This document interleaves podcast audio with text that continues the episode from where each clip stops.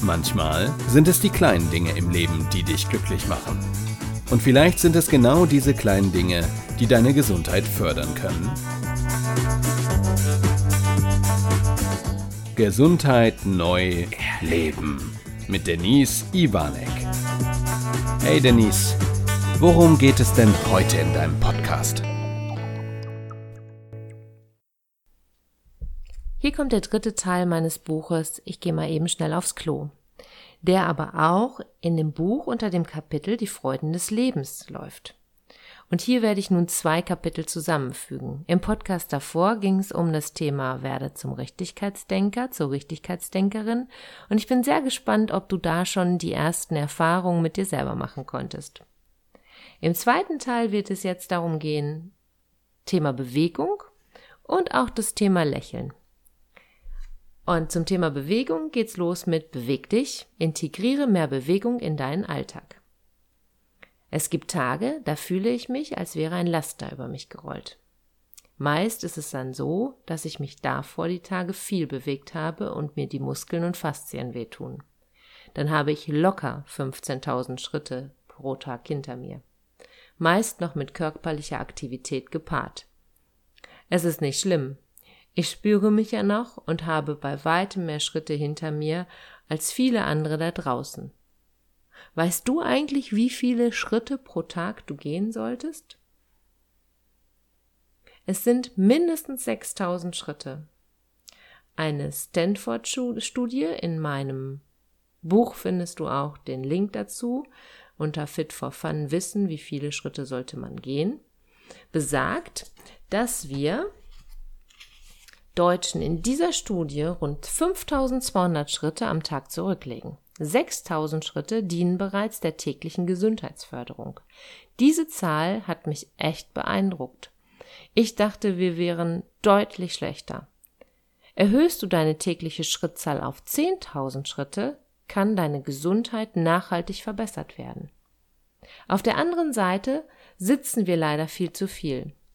Was denkst du bei einer überwiegend sitzenden Tätigkeit? Wie viele Schritte täglich schaffst du?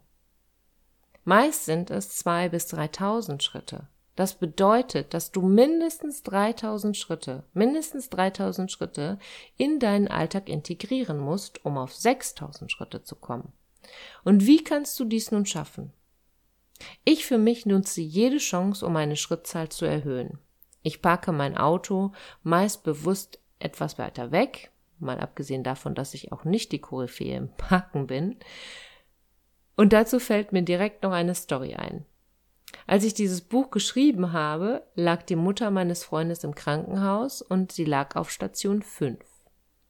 Mein Freund Carsten und seine Noah, äh, seine, seine, seine Söhne Noah und der andere heißt Tim, nehmen den Aufzug. Ich laufe. Natürlich bin ich oben außer Atem. Mir ist es aber egal, denn meine Grundeinstellung ist, jeder Gang macht fit. Beim Telefonieren stelle ich mich hin oder bewege mich durch den Raum. Wieder sind ein paar Schritte mehr auf meiner Uhr. Ich nutze meinen Fitness-Tracker dafür.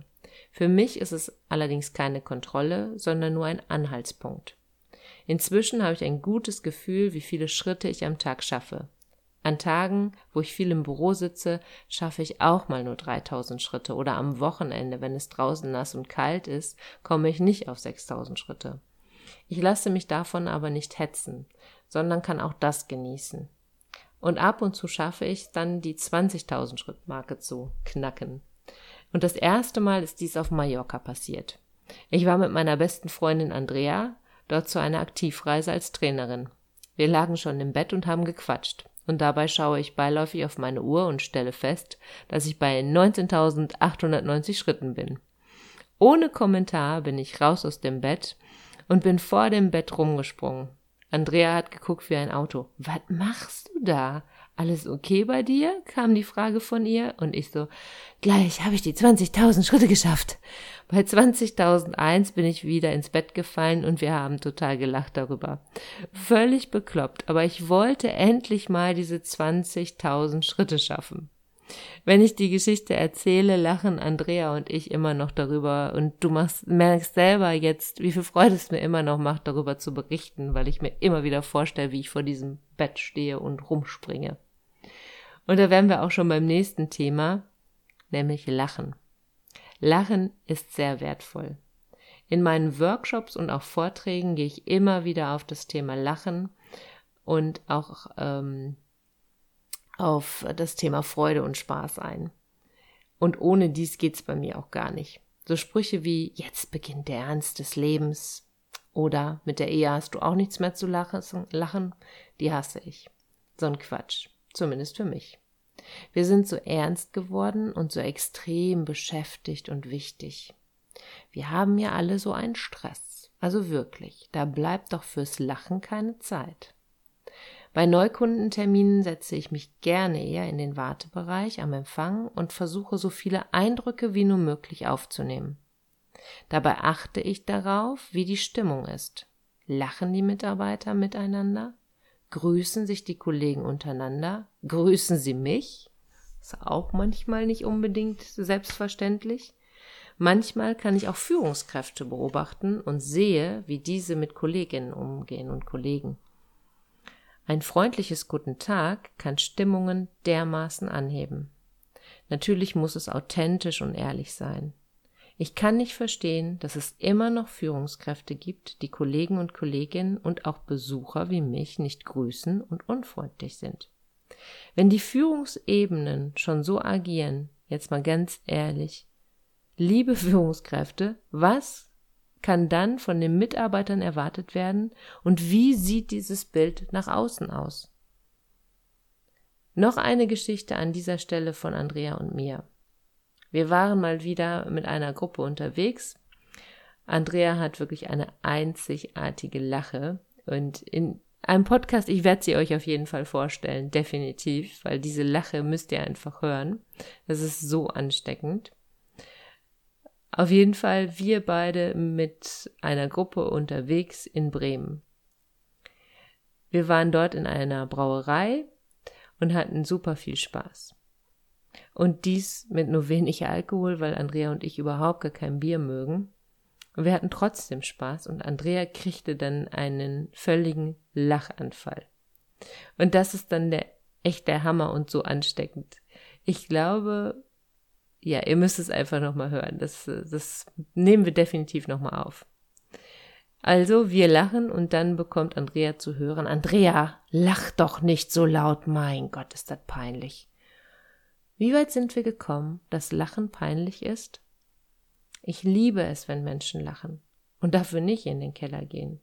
Ich lache die Menschen fast immer an, wenn sie mich denn ansehen. Achte mal darauf, wie viele Menschen mit gesenktem Blick und das nicht nur mit einem Handy, auch ohne Handy an dir vorbeigehen. Das ist erschreckend. Dazu fällt mir auch noch eine Erfahrung ein. An einem gut verlaufenden Workshop-Tag gehe ich danach in den Supermarkt. Das war wieder einer dieser Tage, wo ich nach einem Workshop super viel Hunger hatte und mich inspirieren ließ vom Angebot an Zutaten. Mit meiner Beute komme ich dann glücklich heraus und begegne einer wunderschönen alten Dame. Sie sieht mich auch und wir lächeln uns an. Innerlich dachte ich sofort, ha, siehste, so geht das, wie im Workshop beschrieben. Und dann passiert Folgendes. Die Dame sagt auch noch Guten Tag. Innerlich bin ich so zur Seite gesprungen und habe mich erschrocken. Wieso sagt die Guten Tag? Ich kenne die gar nicht. Ist das nicht verrückt? Die wunderschöne alte Dame kannte mich nicht, aber der Moment zwischen uns war so magisch, dass ihr danach war, mir guten Tag zu sagen und ich erschrecke mich. Natürlich habe ich mit kurzer Verzögerung auch guten Tag gesagt und war dann total glücklich, als nur bei einem Lächeln verschenken. Und was sagt mir das? Schenke dir und anderen viel mehr Lächeln. Die Atmosphäre ändert sich meist oft sofort. Vielleicht hat ja mein Beispiel meiner Besuche in den Firmen weiter oben auch schon einen Denkanstoß bei dir verursacht. Das Schöne ist, dass es auch körperlich etwas mit uns macht. Unser Körper kann nämlich nicht unterscheiden, ob du echt lachst oder ob du unecht lachst. Mundwinkel nach oben bedeutet für unseren Körper Glück. Und Glück heißt Endorphine ausschütten. Diese wunderschönen Glückshormone können übrigens auch dazu beitragen, den Stresslevel wieder zu reduzieren. Also lachen. Integriere Lächeln in deinen Alltag. Ich lese sehr gerne Bücher von Kollegen mit neuen Denkansätzen und ein sehr bekannter Speaker und Buchautor schreibt in einem seiner Bücher genau zu diesem Thema das Gleiche. Immer schön lächeln und dies bitte und gerade auch dann, wenn es dir schlecht geht. Dann sollst du dich nämlich vor einen Spiegel stellen und dich selbst richtig anlächeln. Da habe ich mir gedacht, cooler Gedanke. Der Moment kam und ich durfte zu einem Auftrag fahren und mein Körper war an dem Tag nicht auf dem Höhepunkt seiner Vitalität. Und dann kam mir wieder das Buch in den Sinn und sein Tipp, immer schön lächeln. Ganz ehrlich, in meiner Verfassung war mir aber überhaupt nicht nach Lächeln.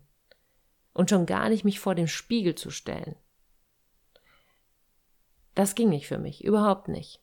Der Job verlief gut, der Tag konnte weg, das war so ein Tag, der weg konnte, und ich bin nur noch früh ins Bett gegangen. Monate später fahre ich selbst zu einem Vortrag meiner lieben Kollegin Malis Lammers. Malis ist Kommunikationstrainerin und Experte im Bereich Mimikresonanz. Und sie kommt dann auch irgendwann auf das Thema Lächeln. Und dann sagt sie, und was machen Sie, wenn Sie mal nicht gut drauf sind? Da will ich mich nicht anlächeln. Habe ich innerlich schon gedacht, yep, Punkt getroffen. Und dann nehmen Sie einen Kugelschreiber zwischen die Zähne. Und jetzt darfst du das selber mal ausprobieren. Nimm mal einen Kugelschreiber. Also wenn du jetzt im Auto diesen Podcast hörst, nicht nach dem Kugelschreiber suchen, ne? Immer schön nur zu Hause ausprobieren. Nicht in einer Situation, wo es dich ablenkt. Ansonsten Kugelschreiber nehmen, gucken, dass die anderen nicht gucken oder die hören den Podcast mit, dann ist es auch nicht schlimm. und dann den Kugelschreiber zwischen die Zähne nehmen. Ich mach's mal dabei mit. Und die Zähne zeigen. Und wenn du die Zähne gezeigt hast, dann gehen die Lippen, wenn du den Kugelschreiber jetzt mal vorsichtig wegziehst und das Gesicht so lässt, gehen die nach oben. Die Mundwinkel gehen nach oben. Und so hast du wieder diesen Effekt Glückshormone. Und das Ganze ohne Kosten und einfach eine Portion Glück von innen. Und das ist ein Punkt, das ist für mich eine wunderschöne Möglichkeit, diese schlechte Laune und ich möchte mich nicht vor den Spiegel stellen und will mich vielleicht gerade nicht anlächeln zu überbrücken und mir trotzdem den Moment nehmen zu können. Also Stift nehmen und immer schön lächeln. So, das war der dritte Teil. Ich freue mich beim nächsten Mal, wenn du wieder dabei bist und mir zuhörst und es genießt, wie es weitergeht. Bis bald.